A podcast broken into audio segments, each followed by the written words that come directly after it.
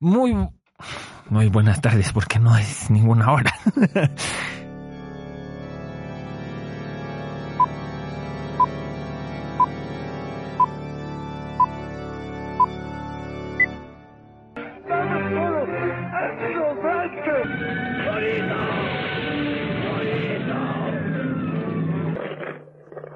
Chachita, me cortaste el pelo, te lo cortaste. Chachita. Cuando el panadero es malo le echa la culpa a la harina. ¿Para qué me dejan sola si ya me conocen? Eh, Una cosa es una cosa y otra cosa es otra cosa, mi Beni. Aquí es la ley de Herodes. O te chingas o Estamos muy contentos de que nos acompañen una vez más en Soda Verité y el día de hoy es una fecha especial para todos los mexicanos alrededor del mundo. Es el Día del Cine Mexicano que se celebra desde hace eh, dos años. En el 2017 empezó esta fecha y vamos a estar hablando de eh, todo lo bonito que es el cine mexicano. Nos acompañan Eddie. Y Ato en los micrófonos y Monchito como nuestro técnico de audio. Gracias por acompañarnos, Monchito. Puedes hacer ruido, ¿eh? No es esta onda tan cuadrada. Saludos, Moncho, mi querido Mark. Y Eddie, gracias por invitarnos una vez más, otro jueves más, hablando entre amigos, una charla, una plática sobre cine, y ya lo apuntaste bien, ahora sobre cine mexicano. Gracias Mark, gracias Alex Moncho por, por estar aquí y pues vamos a empezar a hablar de un tema que en lo personal me gusta mucho. ¿Sí te gusta? Tengo mucho para tirar para tirar este ¿Aceite? aplausos y Ah. tirar este también popó. Ok, Entonces- yo creo que eh, hoy sí eh, puedo ser eclipsado por ustedes dos porque el cine mexicano siempre ha sido un punto de conflicto en mi ser. Pero hay, hay- antes de eh, ya empezar a platicar hay que dar algunos eh, datos sobre esta fecha. Se empieza a conmemorar en el 2017, justo el 15 de agosto, y busca rendir homenaje a hombres y mujeres que hicieron y tejieron los hilos de la historia del cine mexicano, en la historia Ay, del qué- qué celuloide. poeta te escuchaste, Entonces, sí. ah, se escuchó bonito, ¿verdad? Sí. Yo lo sé, yo lo sé. Eh, el 20 de abril del 2017, la sexagésima tercera legislatura del Senado mexicano aprobó de manera unánime una iniciativa que establece que el 15 de agosto de cada año se celebre en nuestro país el Día Nacional del Cine Mexicano. Entonces, es por eso que el día de hoy tenemos cine mexicano sobre la mesa y pues hablar de todo, desde lo más que recordemos de sus inicios, el cine de oro eh, y Las el ficheras. contemporáneo, las ficheras, porque es parte también de, de la cultura. Yo no he visto ninguna película fichera. Yo Sí. como dos o tres, Sí, sí, pero nada más era como por currículum. de- Yo siento que de tener que necesitaría verlas. una por Sí. currículum también, porque Te es- recomienda. Ah, las mejores, una, ¿no? para saber las mejores escenas están en ah, no, me dio mucha risa eso, Mar, pero tienes razón. El cine mexicano y hablar, tú bien comentas de géneros en, en función al- a, las distintas etapas que ha sufrido eh, la cinematografía mexicana y también de documentales y el resurgimiento del cine mexicano en cuestión de las sillas de directores, desde la fotografía e inclusive también el guion, donde han participado muy buenos actores específicamente en esos tres puntos. Actores que también en, en el caso de Gael García, que también ha ha- se ha sentado en la silla del director en tres ocasiones y eh, con la última película que tú nos comentaste, ya estaremos hablando de, de ella, la de Chicuarotes, que es una, una oda a la sociedad mexicana y a lo terrible que es estar inundado en ella. Pero el cine mexicano tiene sus variaciones. Podemos hablar del cine mexicano en cuestión del cine de oro. Y platicabas el otro día, Mark, Eddie, Tú comentabas sobre el cine mexicano, por qué era considerado el cine de oro, no tanto porque fuera muy bueno, sino porque las películas salían como pan caliente, como conchas o como donitas, prácticamente salían una tras otra, ¿no? Esa siempre ha sido mi defensa para eh, negarme un poco al cine eh, de la era Pero de oro. yo- yo porque yo que- la calidad no la veo tan Mira, buena. Yo creo que antes de hablar y aplaudir la época de oro, porque también se tiene que aplaudir. Sí, no podemos Este, solo... Hay algo muy interesante que antes de esa época, incluso ya habíamos llegado a los Oscar. Con, eh, de hecho, la primera película que, que llegó a los Oscar fue allá en el Rancho Grande de... de... perdí el nombre. Pero... no, pero... eh, eh, se quedó seleccionada que como... decir, no sé qué. quedó seleccionada Quedé seleccionada, pero como mejor fotografía. Y, y creo que aún hoy en día... Ya la fotografía es, algo que distingue a los mexicanos sí, desde... de Ga- ¿desde Gabriel? Gabriel Figueroa, de 1932. 32. Quedó seleccionado, pero no en el, no, no en los premios más 90 pequeños, años. sino fue a Venecia. Se Sí. fue a Venecia y fue reconocida. De hecho, Gabriel Figueroa empezó a trabajar desde ahí con mucho, mucha película en Hollywood debido a ese reconocimiento y, y, ese- y es una prueba de que aún de en inicio la época de oro no, no fue lo más, lo más brillante en esos años, sino aún personas muy reconocidas empezaron a brillar. De ahí empezó este Jorge Negrete y Cantinflas. De ahí es donde empezaron a hacer la época de oro, porque fueron las primeras Sí. películas en exportarse hacia... hacia Pero es, es a lo que yo me refiero de siempre, o sea, antes de lo que se considera la época de oro del cine mexicano, había mexicanos con mucho talento que lograron incluso llegar a los eh, premios grandes, el Festival Internacional del Cine de Venecia, que ahorita eh, se está llevando a cabo y está dándonos sorpresas muy interesantes. Vamos a, a comentarlo brevemente al final del, del programa. Fer- Fernando de Fuentes, para que no digas. Fernando de Fuentes, director de Allá en el Rancho Grande. allá en el Rancho Grande. Y entonces luego entramos a esta etapa del cine de el la etapa del cine de oro mexicano y todo el mundo en el país, en, todos los mexicanos dicen, ah, el cine de oro de México, La Doña, este, Pedro Infante. Pedro Infante, Tintal. Cantinflas. Y sí, hay películas muy buenas y muy rescatables, pero no significa que el cine de oro haya tenido mucha calidad. Había calidad en los artistas antes de esta época, sí, había calidad durante esta época, sí, pero aquí había abundancia de películas. Salía una película cada tres días. Pero creo que ha sido el tema que hoy en día estamos viviendo con el nuevo cine mexicano. También es el están contenido, produciendo es el por contenido palomitas. que, que hay en las películas. O sea, no es, no es tanto el dinero, los fierros, los actores, es más lo que me estás contando y, y eso es- Las historias. se degrada. Es- es- quiero, quiero decir que hasta se prostituyó mucho el cine mexicano en esos años. Para mí durante muchos años el cine mexicano era sinónimo de groserías, eh, sexo injustificado, desnudos y hasta ahí llegaba el, eh, el argumento. Historias de amor básicas. Porque te vas a los años 60, donde se produce el cine de ficheras, donde participan cómicos muy, muy reconocidos ya en la televisión comercial. Bueno, era cine comercial en la televisión, en la pantalla chica, Sí. como en el caso de Rafael Inclán, en el caso de El Pirurris y bueno, Sí. Maribel Guardia. Y tienes toda la Ícono razón. de este eh, subgénero del cine de mexicano. este subgénero del cine mexicano fue un cine que sí fue muy, muy aplaudido debido a la popularidad y al populacho con el que estaba narrando Sí. eh, eh, la fotografía, el contenido, eh, la historia, inclusive los actores, muy morbo, muy, muy a su morbo, muy al estilo Sí. del mexicano, un, un, un albur, una picardía muy específica que tuvo eh, su género muy, muy, muy marcado y que decía Eddie, hasta este tiempo ha sido estudiado, obviamente dentro de la cinematografía mexicana, ¿no?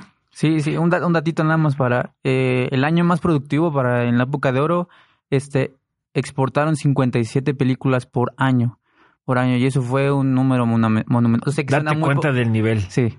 Ya en su año más medio decadente, ya cuando empezó a acabar, eran 37 películas por año que se exportaban al extranjero y la gente las aplaudía, ¿eh? No era algo que, que vendías porque si estuvieras comiendo una maruchan, o sea, la gente le encantaba comerse esas maruchas. Ah, sí, claro. Y eh, yo creo que a, a, a todos en algún momento nos ha encantado comer maruchans.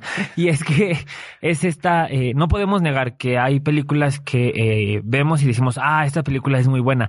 El bombero de eh, Cantinflas es una de las que tengo con especial afecto en mi corazón. Yo creo que también Muchos, sí. a- apela al- a, este vínculo de generaciones. Es un cine que unía porque se produjo hace 40, 50, 60, 70 años y se sigue consumiendo hoy día Claro. y te las pone tu abuelito y son las que ves en la tarde o ves a las eh, en un canal muy famoso aquí de la tele abierta en México y te va como uniendo, pero hay otras que no son tan buenas. Mira, de- sí déjame remarcar, este, en la época de, a la par que se estaba viviendo la época de oro, se estaba viviendo otro tipo de cine como hoy en día. Y aunque no es mexicano, se naturalizó mexicano Luis Buñuel. Luis Buñuel. Luis Buñuel. Sí. Empezó a destacar Sí, sí, sí. con increíbles películas como Bridiana, Los Olvidados, El Perro Andaluz, Nazarín. Y creo que era como el, el- la contraparte de, de toda esta industria de dinero y, y de este lado veamos El arte. calidad. Arte. el arte. Y yo creo que acaban de dar en el, en el punto clave y que podemos ahorita ya empezar como a hacer este mix y este traslape del cine de oro y eras anteriores al cine mexicano contemporáneo. Para mí, te digo, eh, incluso atravesando la etapa cultural, entre comillado, del cine fichero, eh, Y el cine del santo, o sea, el no cine- podemos olvidar el Bueno, santo. yo creo que el cine de lucha entra todavía dentro de la época de oro mexicana. Ya no, era su- no está, no está fuera de, lo abraza la lo época de oro. abraza, pero inclusive eh, haciendo un énfasis en esas películas de lucha libre, hay una demarcación muy especial sobre este cine porque en países muy artísticos como Italia, como Francia, este cine es Era considerado atractivo, ¿eh? cine de culto. Hasta hoy en día En nuestro país lo sus es. apartados. Es, lo es, lo es, sin duda, lo entiendo. A lo que voy es que eh, si tú te vas a, a Francia y ves una película del santo, aquí en México, mientras editaban los desnudos o los evitaban, en Francia los lo, el- eh, la edición es completa. Eh, y está Era el considerado corte de director. Muy liberal, muy era el corte de director. Y me gusta porque a final de cuentas es un cine que ha dejado marcado el cine de lucha libre. Tanto que lo exportamos en México que es considerado internacional, no solamente el deporte, sino también el cine, ¿no?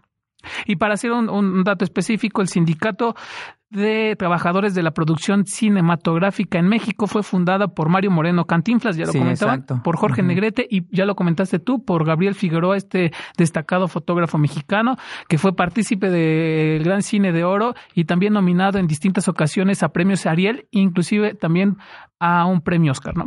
Sí, exacto. Y, y la verdad, algo que era muy destacado de Gabriel Figueroa y por eso fue uno de los mejores fotógrafos era por usar la luz natural a su beneficio. Muchas veces, hoy en día, como que siempre queremos tener la luz controlada, tráeme este Fresnel, tráeme estas banderas, y él con la simple luz natural y sin ningún fierro, Tráeme estas banderas, me recordó a alguien.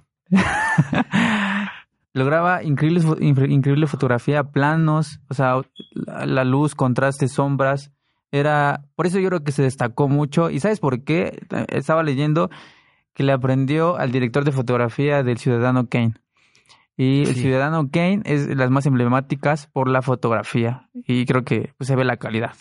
Comentar que eh, Luis Buñuel trabajó de la mano mucho con Gabriel Figueroa, Exacto. ¿no? En Nazarín, en su película, este fue su fotógrafo, ¿no? Sí.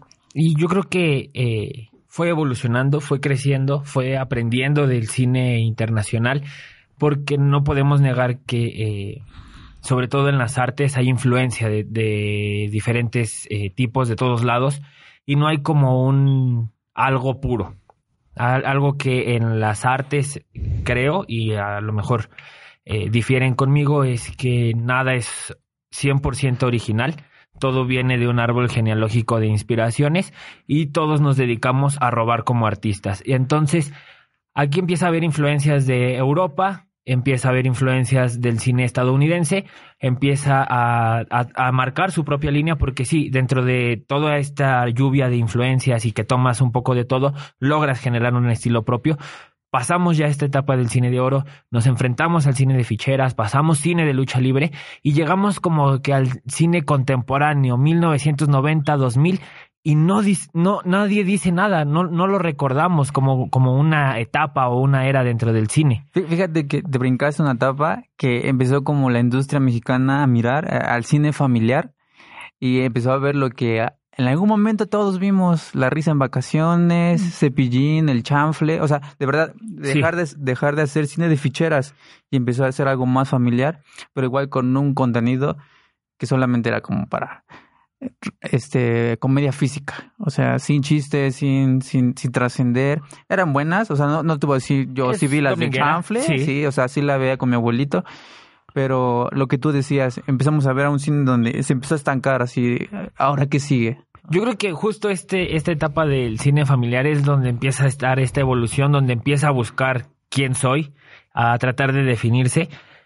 Lo logra porque se vuelve un eh, slap comedy, como mencionaba, cine eh, físico, de comedia física, y que es por lo que nos recuerdan muchos eh, extranjero, sobre todo hacia el sur de América. Recuerdan mucho a los personajes de eh, El Chavo, El Chapulín Colorado, El Chanfle. Y sin, sin, sin que parezca burla, el cine de Pedrito Fernández, de Sí. Lucero, de Gloria Ellos son Trevi. íconos, ¿eh? son O top. sea, creo que lo, lo, la televisión quiso mudarse, como ahorita lo está haciendo hoy en día, al cine y meter sus estrellas y... Fue como pasar novelas al cine. Exacto. Una novela de dos horas. Exacto. donde te contaban toda la historia.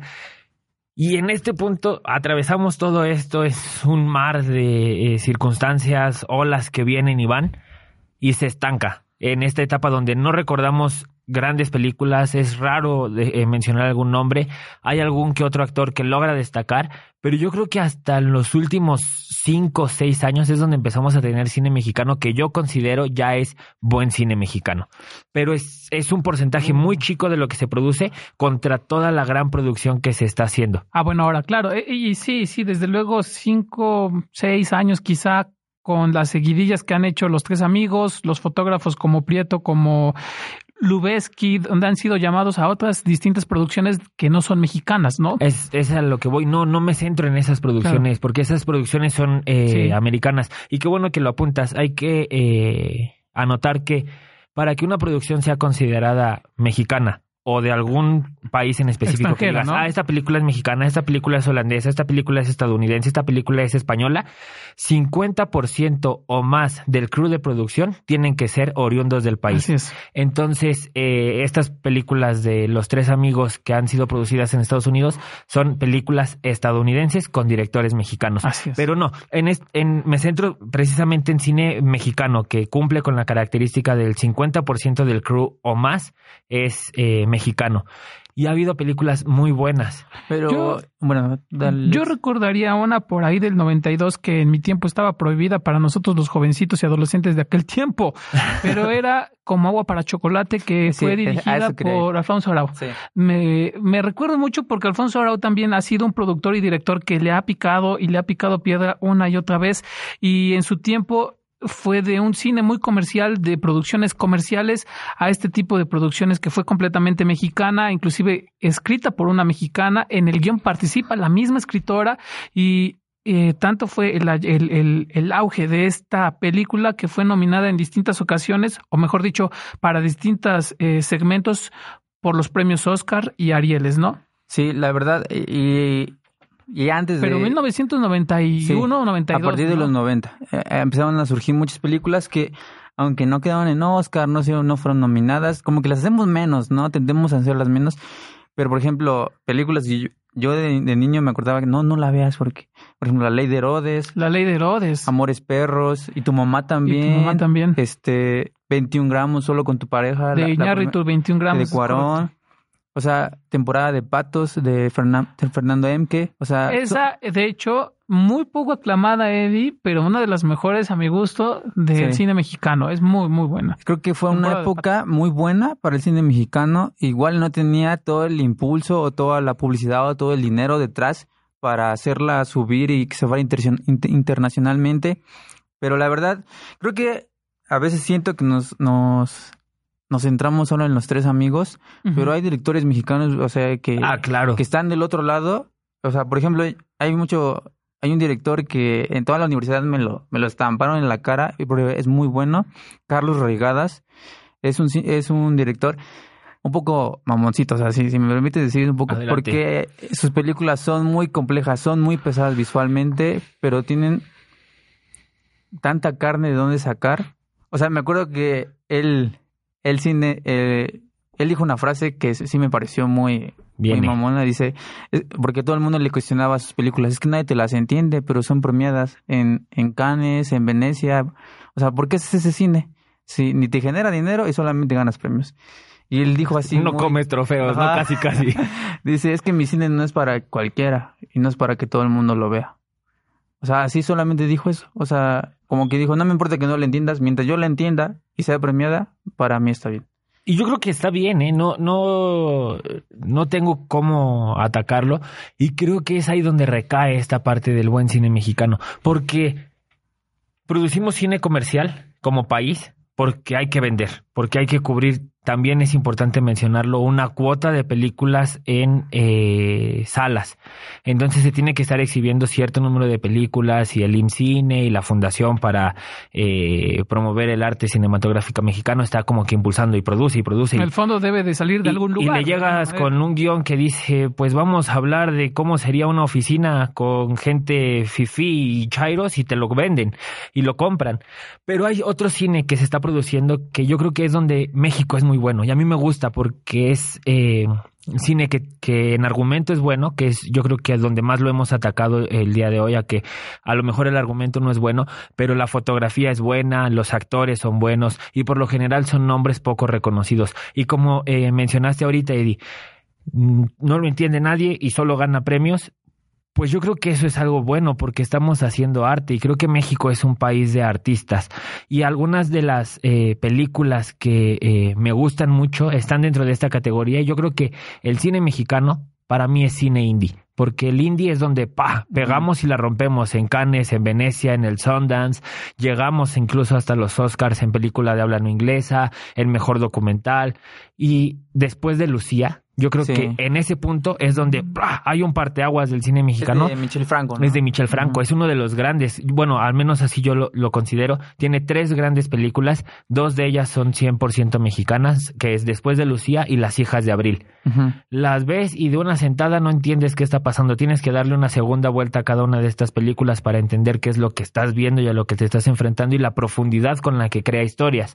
Y ahora tiene una que se llama Chronic. Esta película es este americana, estadounidense, pero el director es Michel Franco y se logra ver su esencia y el estilo de arte que tiene y las historias que son profundas y te dejan este sabor Es con este amargo. actor, esta crónica es con este actor. eh, ay, es que el nombre del actor no me lo sé. las actuaciones salió una de película de cómic en una de las de Hulk. Sí, Y no me recuerdo, ¿no? es esa. este, Sí, que habla Lo- sobre lo un alabó- cuidador de... Lo alabó completamente a Michel Franco, este actor. Una vez vi una entrevista de cierto periodista muy reconocido en nuestro país y había dicho es que ustedes no están viendo el cine que también hacen los mexicanos, ¿no? Yo puedo alabar el cine de este mexicano porque inmediatamente me adapté a su historia, ¿no? Así es. Y es donde vemos, son historias originales, Sí. historias que escriben mexicanos, que producen mexicanos y ¡pum! Es ahí donde la rompemos. Y yo creo que ese es el cine que deberíamos de apoyar. Yo sé que hay que apoyar el- el- lo que se produce en México, pero también hay que ser un poco más objetivos a la hora de decidir por qué voy a pagar un boleto en una sala. Y, y la verdad, creo que ese es un llamado para los nuevos cineastas que están creciendo ahorita, porque creo que sí deben definir bien, bien clara su línea de a dónde quieren ir. Si, si al cine que no le entienden, pero gana premios, Ajá. o al cine que necesito que me produzcas dinero. Y, y la verdad, para mí, yo, bueno, por una etapa vi- viví y crecí mucho en ese ámbito de concursos, de convocatorias, de producciones de cine, y me asombraba y, y sí debo decir, hay increíblemente talento dentro de los, de los chavos que ves de 15, 16, 17, 18 años y, y lo demeritamos mucho. Y, y, y ¿sabes qué? Algo que sí, sí me gustaría decir, y muchas veces lo platicaba en la universidad, que el cine mexicano es muy egocéntrico en el Sí. aspecto de, de, por ejemplo, tú ves una película gringa, o sea, hablemos la que tú quieras, empiezan a correr los créditos, ¿cuántas personas conforman los el crew de, de personas que trabajaron para esa película? Tú ves Sí, una película mexicana, lista. 20 personas, 30, a máximo 100 personas. Sí, son Y- producciones eh, y sabes de eso es chicas. como egocentrismo de decir, y pasa mucho en, en animación, en animación mexicana. Dicen, no, no, ese, dos casas productoras de animación quieren trabajar juntas para hacer una película, muy pocas veces lo ves. Sí. Siempre es, no, es mi película, no te metes, porque yo tengo que, yo tengo que reconocer, yo tengo que, que ser reconocido por la película que estoy haciendo. Y los gringos ves en la línea de ¿Ves créditos. cuántas Tristar, Bad Robot, este, Exacto. Universal, juntos en Sí, la misma línea inclusive de créditos. por inclusive por por departamentos, ¿no? Sí. En el arte, en el arte digital, en el sonoro, digo, es que es inmensidad Saben de que hay dinero. que ¿no? apoyar y que hay que, que hay que crecer. Otra eh, gran película y que me gusta mucho de lo que yo considero buen cine mexicano, Camino a Marte. No la he visto. No es he que todo esto es como cine indie, entonces te digo que es muy bueno con Luis Gerardo Méndez, Tessa ¿Por qué Ia te, y por qué Camila te mordiste el dedo, Mark? y cerraste los ojos. de eh, Humberto Hinojosa, pero yo creo que aquí es un one hit wonder y yo creo que eso pasa con muchos directores mexicanos. Tienen dos, tres películas, pero solo se les recuerda por una dentro de este apartado de buen cine mexicano. Y ya que estamos hablando de Luis Gerardo Méndez, también tenemos Tiempo Compartido que es una película que entra en esta categoría donde nadie la entiende, no sabes ni de qué trata, ni tiene pies ni cabeza, te avientas dos horas. Y si es como que estás acostumbrado al cine comercial y a que te hagan reír, vas a decir, ah, estuvo mala.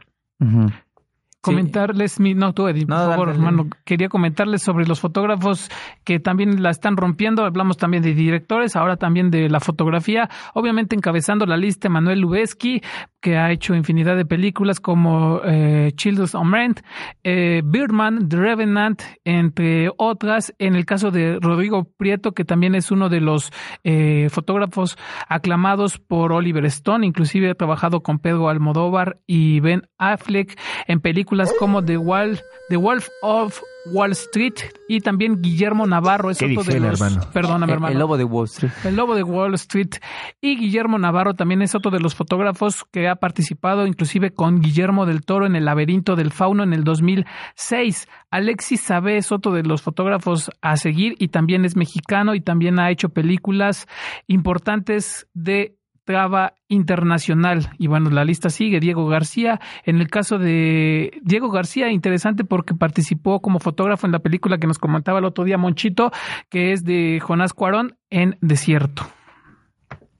Los Cuarón son unos que han hecho historia ya en el cine mexicano. A su hijo eh, le falta. Sí, sus pero tablitas. O se sea, está- va, se va está- en un buen camino. Va en un Eh, buen pero camino. carga el nombre, o sea, es lo que le ha dado Está, un, sí, es- un peso ay, importante. complicado. Yo creo que eso, eh, aparte de que es un, un peso que puede llevar, le da este sentido de responsabilidad que se Sí. apega mucho a nuestro buen vecino Peter Parker. Tiene un gran, una- con un gran poder viene una gran responsabilidad. Hay que ver qué es lo que hace, va a seguir construyendo historias y ver cómo es su proceso en, en este camino del séptimo arte. Quiero mencionar una última película que a mí me gusta mucho, El Club de los Insomnes que es también muy muy buena con Alejandra Ambrosi, Fernando Becerril, que es uno de los actores que yo creo que porque hemos hablado mucho de la parte de producción, pero actores hay buenos. No solo están este los charolastras que son como que ah, el top y reconocidos internacionalmente. Fernando Becerril ha hecho muy buenos trabajos, participa eh, tanto en producciones de televisión como en películas y aquí da un muy muy buen papel. Tiene una historia eh, a lo mejor sencilla, pero bien narrada. Y yo creo que eso es también un punto a, a destacar. Y la gran Cassandra Changuerotti, que yo creo que los Changuerotti en Los México Changuerotti son somos muy reconocidos reconocidos por novelas, Sí, ¿no? Por Pero novelas, pero, también- han hecho séptimo arte y lo han hecho bien. Son buenos, tienen tablas de, de actores. Y. Y bueno, aquí yo ya mencioné dos actores que considero muy buenos dentro de la industria audiovisual. Actores que Yo sean buenos, no solo los charolastras. Yo podría mencionar a Alcázar, Damián Alcázar, Damián Alcázar. que ha sido una, ha tenido un corte muy específico de películas en las que ha participado, muy, muy específicas. Ya mencionaba Eddie hace un momento la de La Ley de Herodes, pero Infierno. precisamente Infierno es de sus películas y actualmente como uno de los protagonistas de una de las series de Netflix llamada Narcos, ¿no? Sí. Y también quisiera mencionar, a ver si no se la roba Eddie y me da mi zape, pero quería mencionar es Bruno Bichir, los confundo, pero no Ah, sé si es Bichir, Bruno o, o- Pues, bueno, en, en todos, ¿no? pero Sí, yo, lo, son re- tres. yo lo recuerdo más por, eh, por el, el papel de Fidel Castro en la película del Che que protagoniza Benicio del Toro, precisamente como Ernesto Guevara, ¿no? Pero bueno, ahí eh, esos dos son mis mi top de actores. Pues me robaste una. Nah. el Charolastra. No, la verdad, este, creo que la calidad de actores que tenemos es muy buena. Sí. O sea, de verdad, aunque nazcan en, en, lo voy a decir, en Televisa, haciendo La Rosa de Guadalupe. Yo iba a decir la Es- escuela es- esta que tiene Televisa. Es, es Sí, una Diego catapulta, de verdad. eh, nació Creamos- ahí, ¿eh? De verdad creamos que es una catapulta para talentos increíbles. Claro. O sea, que, que no solo, si ellos quieren, si ellos quieren y se conforman con que me paguen mis 40 mil pesos al mes y no quieren trascender más de eso, pues que sigan haciendo la Rosa de Guadalupe, ¿no? Pero si quieren mirar más allá, como lo, hizo este Diego, este Diego Luna, este García. Gael García, o sea, ellos quisieron mirar, o sea, ¿quién iba a pensar que Diego Luna iba a estar en Star Wars? Sí. Diego Luna O sea, y es ya pertenece niño a- hijo de este Huicho Domínguez, una de las Sí, novelas más sí, conocidas. y- Era su hijo, tú lo veías y dices, de aquí no sale. Y ya pertenece, o sea, ya va a quedar emblemáticamente el universo y, y- y esa saga es, o sea, universal y es como, podría decirse cultura general, no digo Sí. todos. Sí, cultura. Sí, sí es cultura, que no la hayas visto, pero sí la has oído. ¿A quién se la aventaste? Tranquilo. Oh, eso estuvo un poco agresivo. Pero yo creo que también diste en otro punto clave. México es una incubadora y los que la han eh, roto en el extranjero.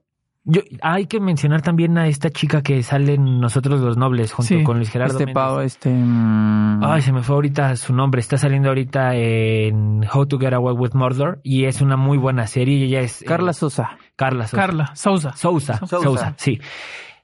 Eh, el paso de muchos de mexicanos que han visto las novelas de Televisa y TV Azteca, el radio, como un paso, no como donde es el destino, eh, yo creo que es la clave. Han eh, tenido la inteligencia y sabiduría para aprovechar la oportunidad, decir, ok, lo voy a hacer, pero no es donde me voy a quedar, solo es El un paso para llegar al siguiente espacio. Y este ha sido un soda verité dedicado al cine mexicano y aplaudimos el arte que se hace en México. Ya lo mencionamos, hay bueno, hay malo, hay regular, hay para todos los gustos, pero México es una cuna de artistas en diferentes áreas y yo creo que el, cine junta muchas de ellas, foto, ah, arte gráfico, música, diseño, actores. Yo creo que eso es algo eh, muy padre y que es digno de reconocerse. Este 15 de agosto de 2019 aplaudimos el cine mexicano. Y algo que queremos mencionar también para cerrar y que llamó mucho la atención de eh, todos en los estudios Verité es eh, Joaquín Phoenix en Venecia, Wow. Sí. que está nominado en la categoría grande con la película Joker. Yo creo que ni siquiera DC Comics esperaba que tuvieran esta respuesta y es que yo creo que se aleja de todo lo que ha hecho DC Comics.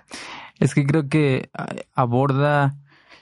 eh, vi el tráiler de Joker, creo que todos lo hemos visto, hasta octubre la vamos a poder apreciar. ¿Sí? Pero aún en el, en el tráiler te, te expresa cómo el Joker fue siendo Joker, pero no por él mismo, sino por la sociedad. Cómo lo empujó a ser quien es. Y es un tema muy delicado para, para cada uno de todos nosotros. O sea, Sí. que siempre echamos la culpa y apuntamos el dedo al loco, pero no nos damos cuenta que nosotros convertimos a ese loco en loco. Y es un tema muy sensible y por eso creo que por eso trasciende esa historia. Qué A buena estuvo esta de Eddie, ¿eh? me da calma o lo que me puede dar calma es que el actor cuando se le ofrece eh, la participación en la película o hacer el casting para participar en una película es la lectura del guion. Sí. Si Joaquin Phoenix acepta el guion o el actor acepta un guion es porque el corte del actor es precisamente eh, lo que va a motivarlo a realizar esa película. Nada más por ese giro me gustaría ver de Joker. No lo sé, yo era de los o soy de los partícipes que están criticando esta película, pero todo esto cambia Ah, estás en a partir de este día. A partir de este día cambia porque Yo- me deja con, con Sí, ¿verdad? Cambia un poco la Sí. perspectiva. Yo soy un detractor eh, abierto de DC Comics. Eh, no he visto muchas de las películas. Sí, y cada que sale una te en cartelera, spoileamos y no hay ninguna es, bronca. este, no, no la, voy, dicho. no la voy a ver. Superman se muere. Y cuando... ¡Marta! Revive. Ahorita que dije Marta me acordé de una frase mítica del cine mexicano. ¡Regina! Oh, sí. Sí. Perfume de violeta. Sí, sí. Y... Eh, amar te duele. No, yo quería decir perfume de violeta. porque- Y en esta ocasión solo porque Joaquín También Phoenix se muere, vato. Sí, sí, ya sé cuál, sí. Muchachos, esto está saliendo de control. Muchas gracias por escucharnos. Hasta aquí llegó Soda. Verite. Recuerden escucharnos y seguirnos en nuestras redes sociales, en Twitter como Verite Soda y en Facebook como Soda Verite. Y ya también nos pueden encontrar en Instagram igual, Soda Verite. Ey. Tiene razón. Debe ser horrible tenerme y después perderme. Turuí. No hay honor más grande que ser un charolastra.